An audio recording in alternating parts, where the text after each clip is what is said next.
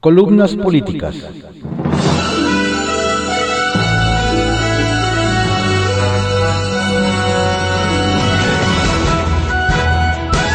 Continuamos con la audiosíntesis informativa de Adriano Ojeda Román, correspondiente a hoy miércoles 12 de agosto de 2020. Vamos con algunas columnas políticas que se publican en diarios de circulación nacional. Serpientes y escaleras por Salvador García Soto que se publica en El Universal. Peña, primer expresidente a juicio. Calderón, segundo. Con el anuncio del fiscal general de la República, Alejandro Gertz Manero, de que Enrique Peña Nieto fue acusado por Emilio Lozoya de haberle ordenado recibir sobornos de dinero ilegal para su campaña presidencial en 2012, el último presidente priista podría ser el primer exmandatario nacional en ser llamado a juicio para que responda por un delito grave que podría ser lavado de dinero, operaciones con recursos de procedencia ilícita y posiblemente delincuencia organizada, dos delitos graves que no prescriben a pesar de los ocho años transcurridos desde su candidatura. Peña tendría que responder junto con Luis Videgaray, su coordinador de campaña y luego secretario de Hacienda y canciller en su gobierno, por los 100 millones de pesos que, según la acusación de Lozoya, habría recibido de Odebrecht y que utilizó para pagar a asesores extranjeros que contrató para su proselitismo, dinero que por su procedencia ilegal de la constructora brasileña Odebrecht y el destino que se le dio para pagar servicios de asesoría de campaña, habría sido blanqueado para ocultar su origen y al involucrar en la recepción y uso de esos recursos financieros a varias personas. Configurarían un posible delito de delincuencia organizada, de acuerdo con abogados penalistas consultados. Las acusaciones hechas por Emilio Lozoya, que el lunes le anticipamos en esta columna, incluyeron también a un diputado federal y cinco senadores cuyos nombres no fueron revelados por el fiscal Gertz y a los que el exdirector de Pemex asegura haberles repartido por órdenes de Peña, ya presidente, y de, Videgaray, secretario de Hacienda, 120 millones de pesos en sobornos para la reforma energética, aprobada entre el 11 y el 12 de diciembre de 2013 por las cámaras de el Senado primero y de diputados un día después. Los nombres del diputado y los senadores que se reservó el fiscal para empezar a investigarlos apuntan a los integrantes de la Comisión de Energía del Senado en el 2013, los priistas David Penchina, presidente, Carlos Romero de Champs, secretario, Ernesto Gándara Camú, Héctor Yunes Landa, José Asensio Orihuela y Óscar Román González. Los panistas Salvador Vega Casillas, secretario, Francisco Domínguez Servién, Francisco García Cabeza de Vaca y José Luis Lavalle Mauri. Los perredistas Ranat Salazar Solorio y Dolores Padierna Luna. El petista Manuel Bartlett y el senador del Partido Verde Carlos Alberto Puente Salas. En cuanto al diputado federal, podría tratarse de dos nombres, Marco Bernal Gutiérrez, presidente de la Comisión de Energía, o Ricardo Naya Cortés, presidente de la Mesa Directiva de San Lázaro en 2013. Y en cuanto a la reforma electoral, que se aprobó entre el 14 y el 15 de mayo en las dos cámaras del Congreso de la Unión, Lozoya también acusó haber dado sobornos por 200 millones de pesos a varios legisladores, y a un secretario de finanzas de un partido, a través de un enlace del que proporcionó el nombre, sin que se especificaran ni nombres ni montos por parte del titular de la Fiscalía General de la República. Por la otra, bomba que soltó Lozoya y que anunció ayer Gersmanero, es que se abrió también una investigación derivada de la información que entregó el exfuncionario peñista sobre la construcción de las plantas etileno 21 en la administración de Felipe Calderón Hinojosa, en los permisos y autorizaciones para que la brasileña Braskem, filial de Odebrecht, construyera ese complejo petroquímico, el más grande de América Latina, asociada con la mexicana IDESA en Coatzacoalcos, Veracruz, en el año 2008, en donde Emilio Lozoya acusa que hubo una serie de beneficios de carácter económico a favor de esa empresa que también está vinculada con una empresa mexicana socia de Odebrecht y que ahí también se les dieron una serie de privilegios en los precios de los insumos en los que el gobierno federal tuvo pérdidas muy graves, informó ayer el fiscal. Es decir, que si Peña podría ser el primero presidente en la historia de México en ser llamado a comparecer en un proceso judicial en calidad de acusado, por el pago de sobornos tanto a su campaña presidencial como para la aprobación de sus llamadas reformas estructurales. El expresidente Felipe Calderón podría ser el segundo exmandatario que tuviera que declarar en un juicio para explicar al menos las irregularidades y privilegios que le dieron a Odebrecht y su filial Braskem para construir el importante complejo petroquímico de etileno 21 con pérdidas graves para el gobierno federal. Todo depende de los peritajes y la, y la validación de las pruebas entregadas por los Oya Austin para hacer sus acusaciones. A saber, recibos de los pagos, cuatro testigos que declararán y un video que constituyen las pruebas documentales con las que la Fiscalía General abrirá las carpetas de investigación y hará las diligencias para ratificar las acusaciones, las declaraciones de los testigos y, si se considera procedente, llamará a declarar a las personas que imputó el exdirector de Pemex. Notas indiscretas.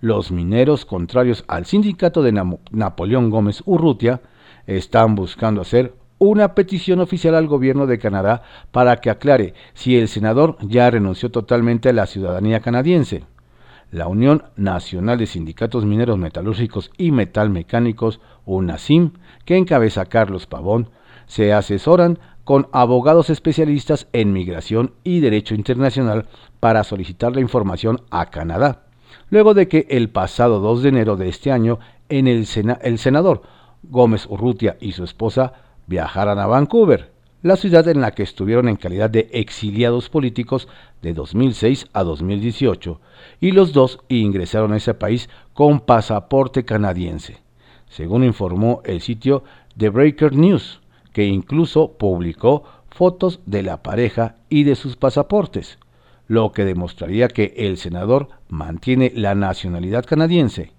En noviembre de 2018, un tribunal federal le ordenó al senador Gómez Urrutia que aclarara y demostrara que sí renunció a la ciudadanía de Canadá y el legislador mostró entonces un certificado expedido por la Secretaría de Relaciones Exteriores fechado el 9 de marzo de 2018, luego de que se presentó al consulado mexicano en Vancouver para decir que renunciaba a la nacionalidad canadiense. Veremos si hay una petición formal al gobierno de Canadá y si éste responde cuál es la situación real de Napoleón Gómez Urrutia y si sigue contando con la ciudadanía canadiense, aunque en ese caso sí mantiene una ciudadanía extranjera, podría ser inhabilitado como senador de la República. En Macuspana, la tierra del presidente López Obrador, una protesta de comerciantes tiangueros que se oponía a una obra de 12 millones de pesos realizada por el municipio, terminó en desalojo por la Policía Estatal de Tabasco, que aunque dijeron que era pacífica, terminó con la muerte de un comerciante de ropa de nombre Andrés Montejo Damián, con domicilio en la colonia Mango, en la Villa Benito Juárez. Un disparo de bala en el pecho fue la causa oficial de la muerte. Y aquí surgen dos grandes preguntas.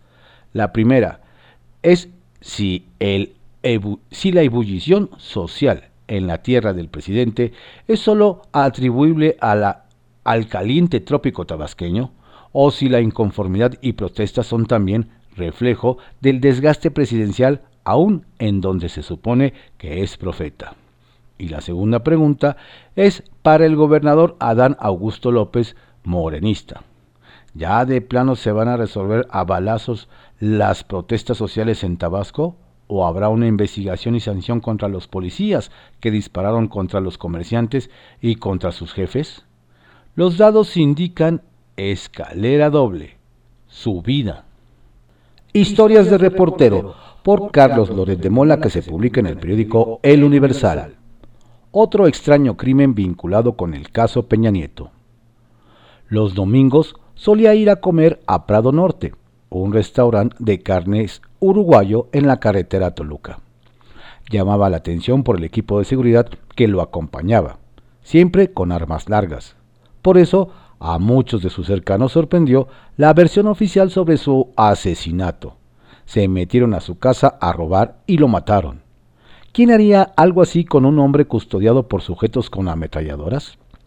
Luis Miranda Cardoso fue asesinado ayer. Era el padre de uno de los mejores amigos del expresidente Enrique Peña Nieto, su operador de confianza, Luis Miranda Nava. Cuando llegó a la presidencia, lo puso primero de subsecretario de Gobernación. Era el encargado de meterse a las cloacas del poder y resolver los asuntos con los métodos que hiciera falta. Luego saltó a secretario de Desarrollo Social. La camaradería, la camaradería entre Luis Miranda Nava y Enrique Peña Nieto sorprendía a sus propios compañeros de gabinete. Cuando se sentaban a comer, era frecuente ver que Miranda agarra comida del plato del presidente, algo impensable para los demás, pero no para un hermano. La hermana del secretario Miranda se casó con Adolfo del Mazo, primo tanto del expresidente Peña como del actual gobernador del Estado de México, Alfredo del Mazo.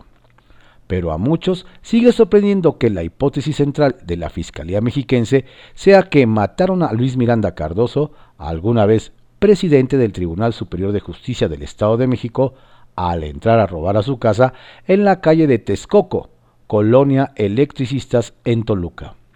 Suena especialmente raro después del asesinato dijo la Fiscalía de Morelos que fue un crimen pasional de uno de los operadores financieros que mejor sabía las historias de corrupción del sexenio pasado, el exfuncionario de la Secretaría de Hacienda, Isaac Gamboa Lozano.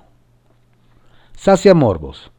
A las pocas horas del asesinato de Luis Miranda Cardoso, el fiscal general de la República, Alejandro Gertz difundió un mensaje dado a conocer en el que el testigo estrella Emilio Lozoya, exdirector general de Pemex, había presentado su declaración, denuncia, en la que, como adelantamos aquí, responsabilizó de haber ordenado los actos de corrupción que él ejecutó al expresidente Enrique Peña Nieto y al exsecretario de Hacienda Luis Videgaray.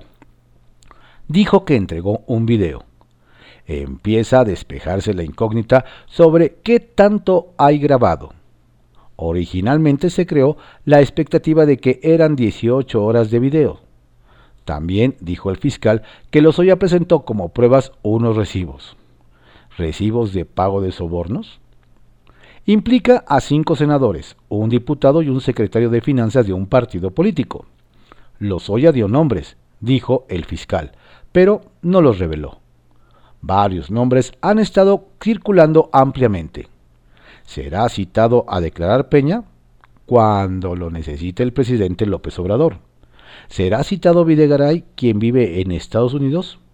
A ver qué dice su gran amigo Jared Kushner, yerno y superasesor del presidente Trump. Vega, Cabeza, Domínguez. La película regresa hasta Etileno 21, con lo que Lozoya implica al calderonismo y aún más al PAN. Esta serie apenas comienza.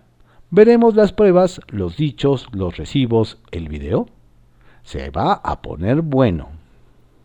Gran Angular, por Raúl Rodríguez Cortés, que se publica en el periódico El Universal. AMLO ya destapó la caja de Pandora.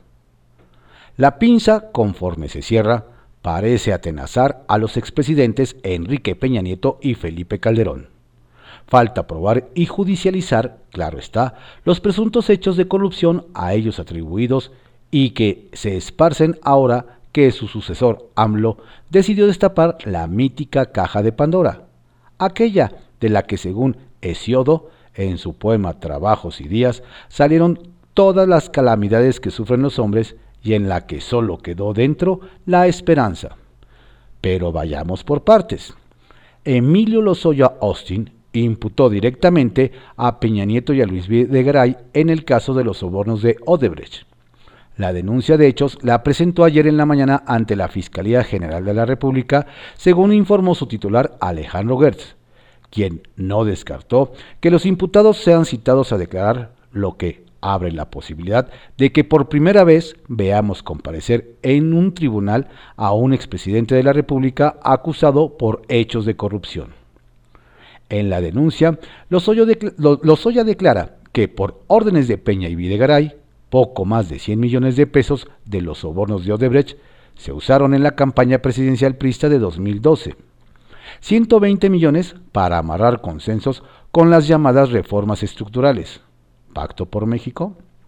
200 millones de pesos para dirigirlos a la reforma energética y 84 millones de pesos para compensaciones a legisladores y para el secretario de Finanzas de un partido.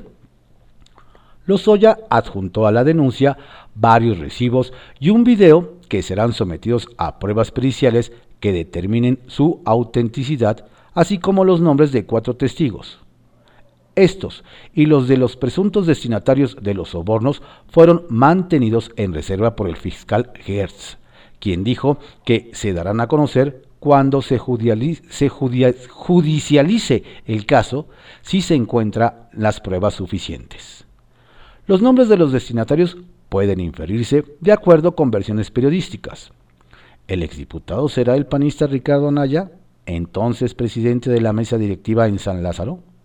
Los ex senadores serán Ernesto Cordero, Salvador Vega, David Penchina, entonces presidente de la Comisión de Energía del Senado, y los hoy gobernadores de Querétaro, Francisco Domínguez, y de Tamaulipas, Francisco García Cabeza de Vaca. Y el exsecretario de Finanzas de un partido será el hoy procesado priista Alejandro Gutiérrez, orquestador de la Operación Zafiro para el financiamiento ilegal en 2015 de campañas del tricolor en ocho estados?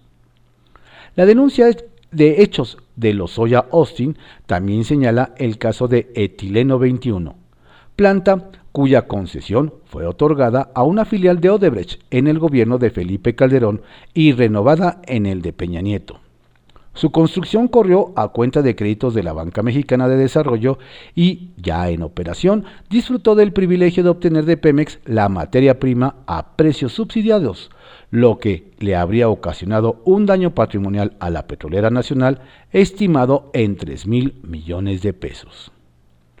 Esta pinza atenaza a Pedro Joaquín Codwell, secretario de Energía de Peña Nieto, a Enrique Ochoa, subsecretario del ramo y después director de la CFE y presidente del PRI, y por supuesto a Felipe Calderón.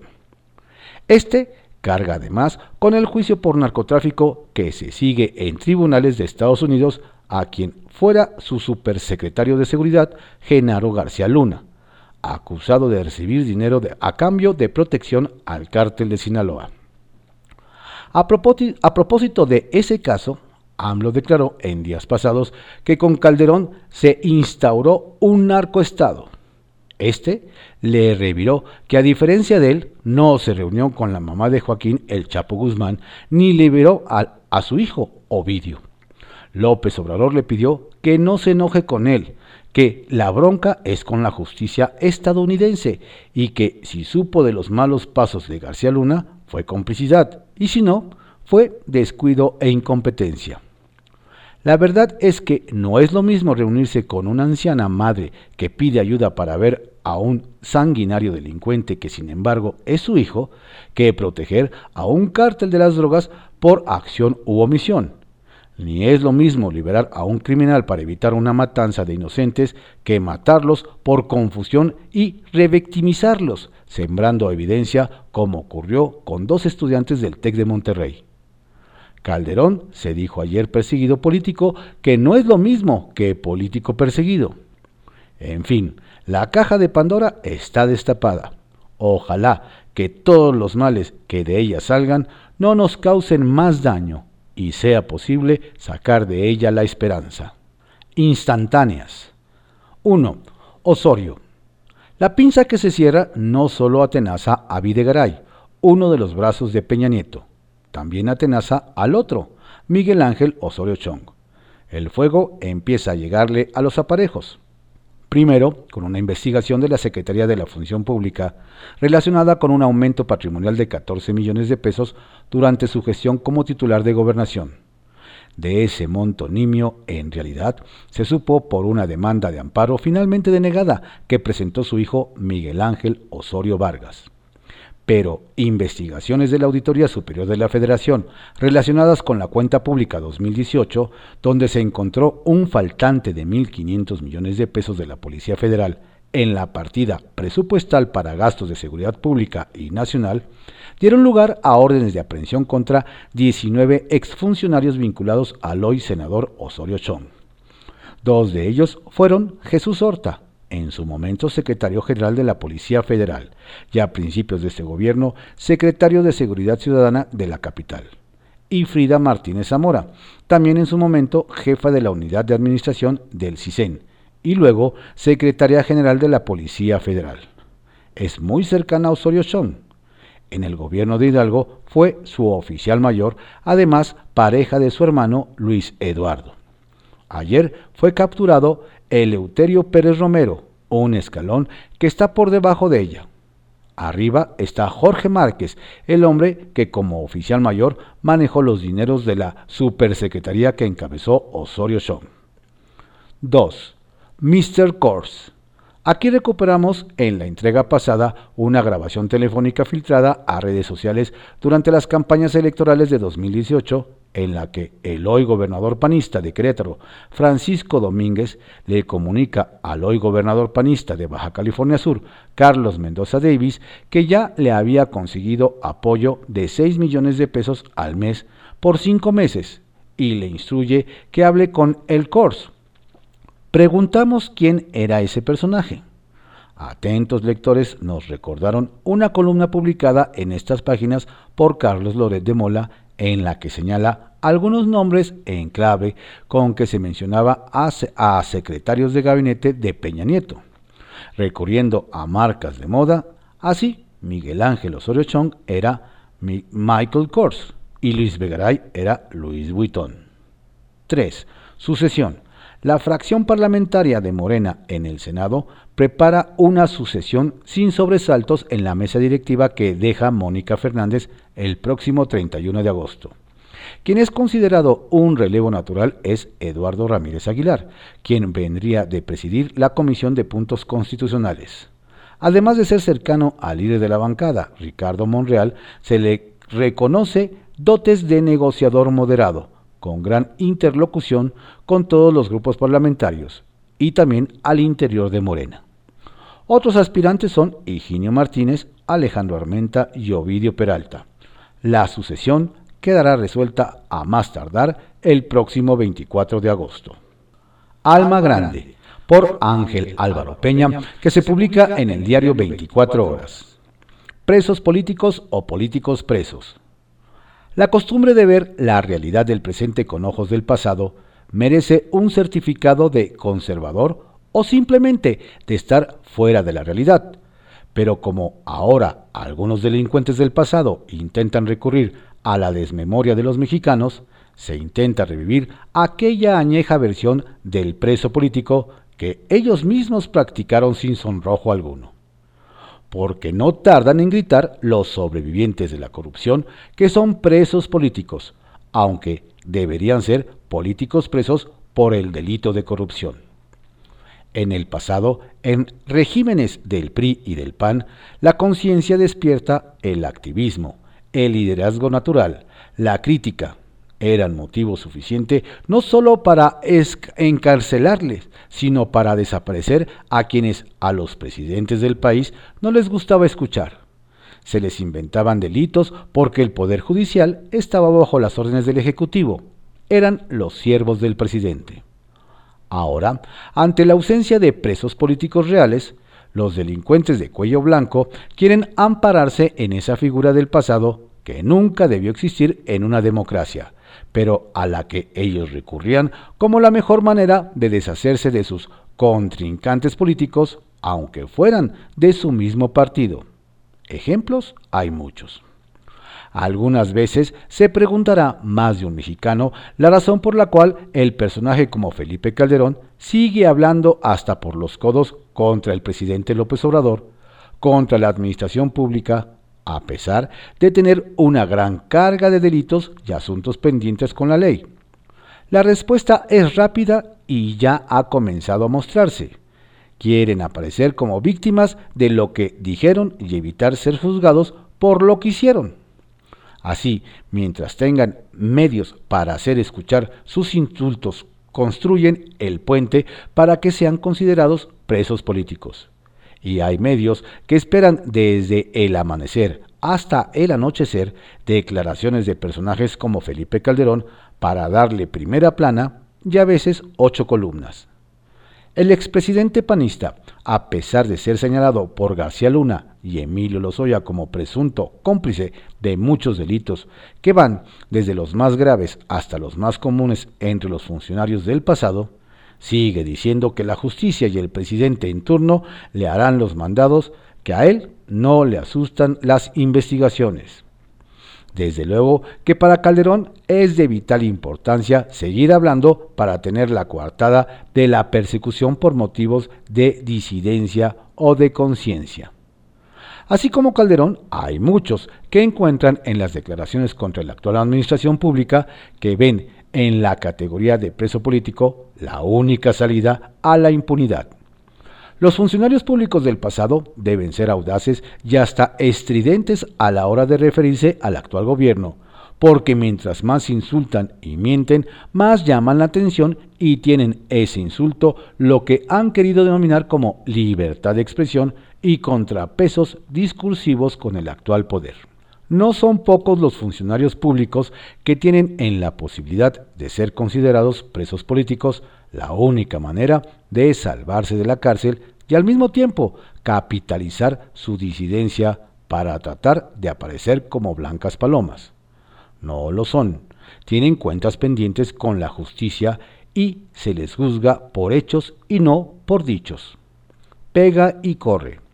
La oposición se desgarra las vestiduras por las muertes a causa de una pandemia mundial que no pueden evitarse pero son incapaces de reconocer que en México hay actualmente 73.201 personas no localizadas que desaparecieron en sus gobiernos, según datos proporcionados por Alejandro Encinas, subsecretario de Derechos Humanos, Población y Migración de la Secretaría de Gobernación.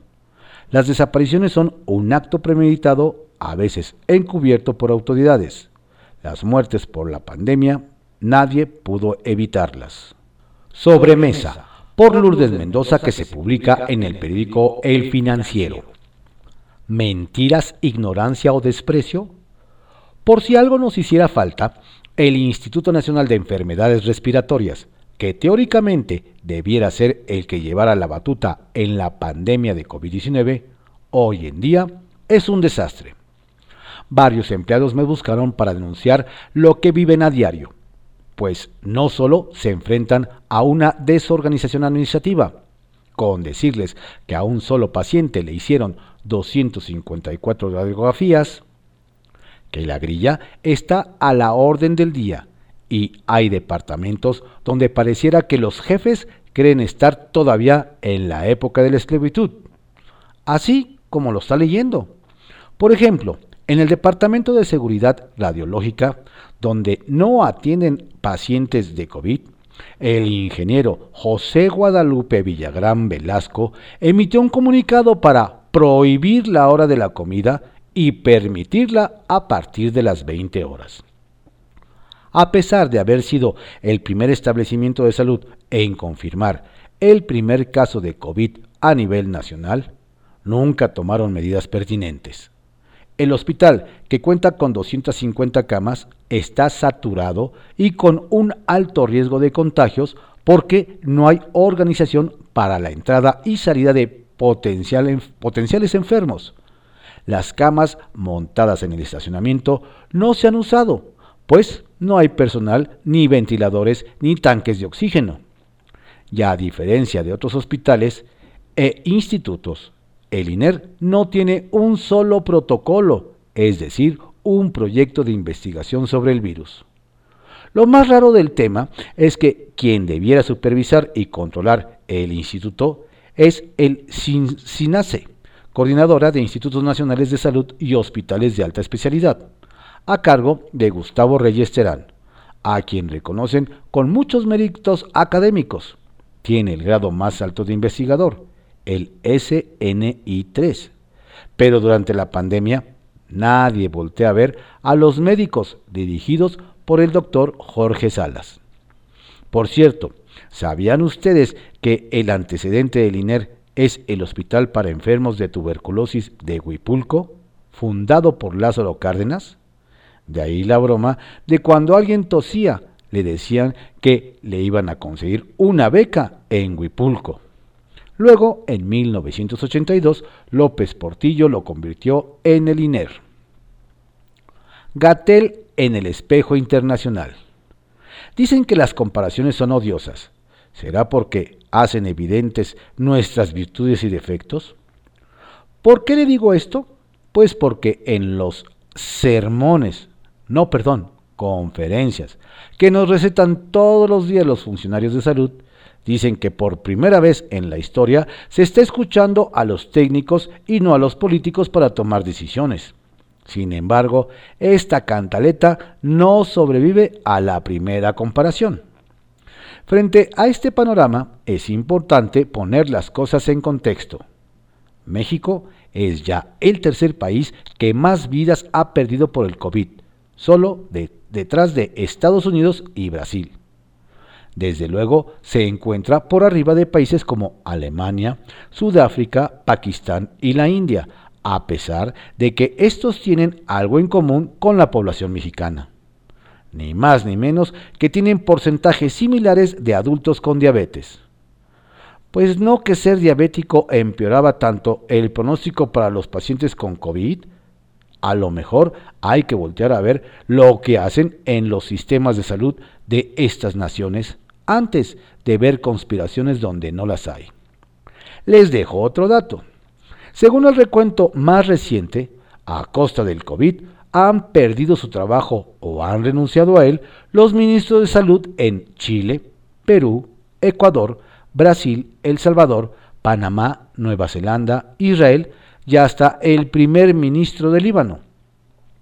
En todos estos casos se les recriminó una respuesta deficiente en los servicios de salud, no reportar de manera correcta las cifras sobre la incidencia de casos. Y en Nueva Zelanda fue por haber roto la cuarentena. ¿Se imagina si aplicáramos cualquiera de estos criterios aquí?